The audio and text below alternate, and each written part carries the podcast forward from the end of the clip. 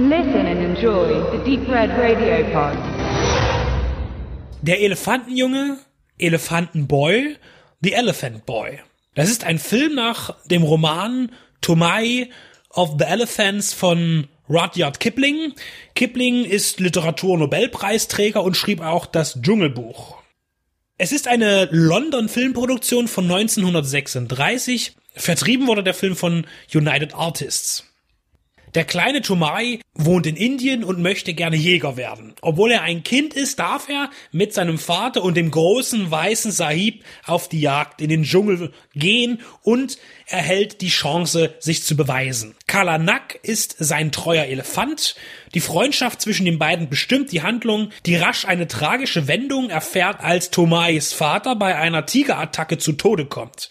Da Kalanak nach den Besitzverhältnissen eigentlich dem Vater gehört, geht er in den Besitz eines anderen Mahuts über, also ein Elefantenführer. Der behandelt ihn aber schlecht und wird deshalb von dem gepeinigten Tier angegriffen. Daraufhin will der neue Besitzer, dass Kalanak getötet wird. Tomai flüchtet mit seinem Dickhäuter in den dichten Dschungel. Da steckt viel Dramatik drin. Der Begriff Dickhäuter ist übrigens eine völlig falsche Bezeichnung, denn Elefanten haben keine besonders dicke Haut. Ein Trugschluss. Für den Kinderdarsteller Sabu war es mit 13 Jahren sein Filmdebüt. Er konnte kein Englisch, man las ihm die Texte vor und er gab sie dann wieder, ohne zu verstehen, was er eigentlich sagte. Aber er war sehr wissbegierig und hat schnell gelernt, auch die Sprache und wurde dann tatsächlich auch über den naja, großen Teich kann man nicht sagen, Indien liegt ja nun ein bisschen woanders, äh, aber nach Hollywood gerufen, wo ihm tatsächlich erst anfangs eine recht blühende Karriere begrüßte. Prädestiniert für die Rolle des Mowgli spielte er diesen dann auch 1942. Wieder eine Verbindung auch zum Romanautor der Vorlage.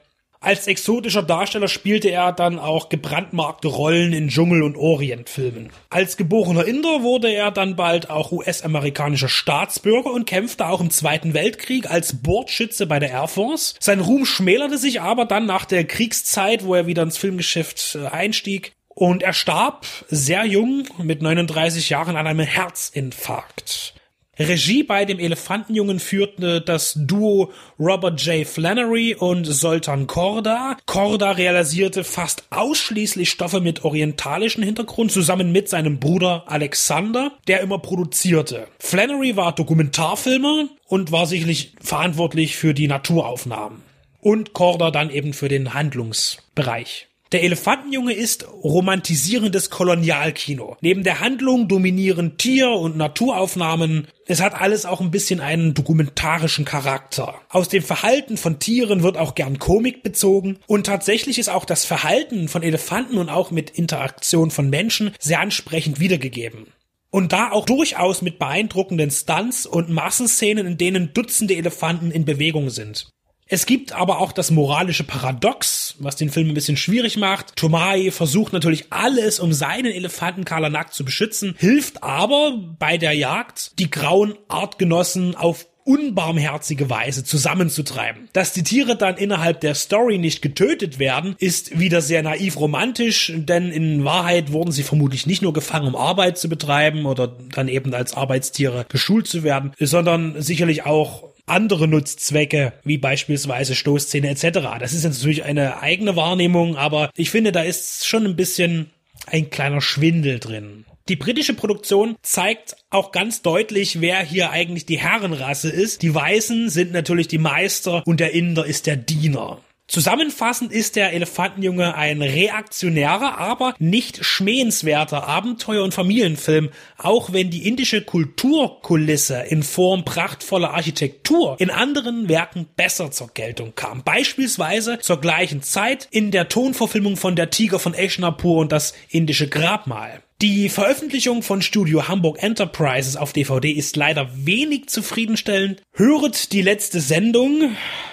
da gab's die Aufregung über den Schatz der Korsaren. Beim Elefantenjungen kündigt man allerdings vorher in einer Texttafel die verminderte Bildqualität an und beteuert das Bestmögliche gemacht zu haben. Das Filmmaterial habe aber bei den Dreharbeiten in den 30er Jahren bereits wegen der Witterung stark gelitten. Ich bin jetzt kein Profi und war damals auch nicht mit dabei. Ich kann nur sagen, das indische Grabmal und der Der Tiger von Eschnapur von 1938 wurde bei Alive Filmjuwelen veröffentlicht und dort ist eine hervorragende Bildqualität zu sehen, der auch in Indien gedreht wurde. Aber ich war nicht dabei, ist nur so ein Gedanke. Auch wird angekündigt, dass nicht synchronisierte Passagen untertitelt seien, aber das ist leider auch eine leere Versprechung. Studio Hamburg Enterprises hat ein sehenswertes Angebot, wirklich, muss aber noch an einem Großteil seiner Veröffentlichungen mehr Arbeit walten lassen und vielleicht auch ein bisschen mehr Geld investieren. Denn das Label beweist auch weiterhin, dass es anders releasen kann.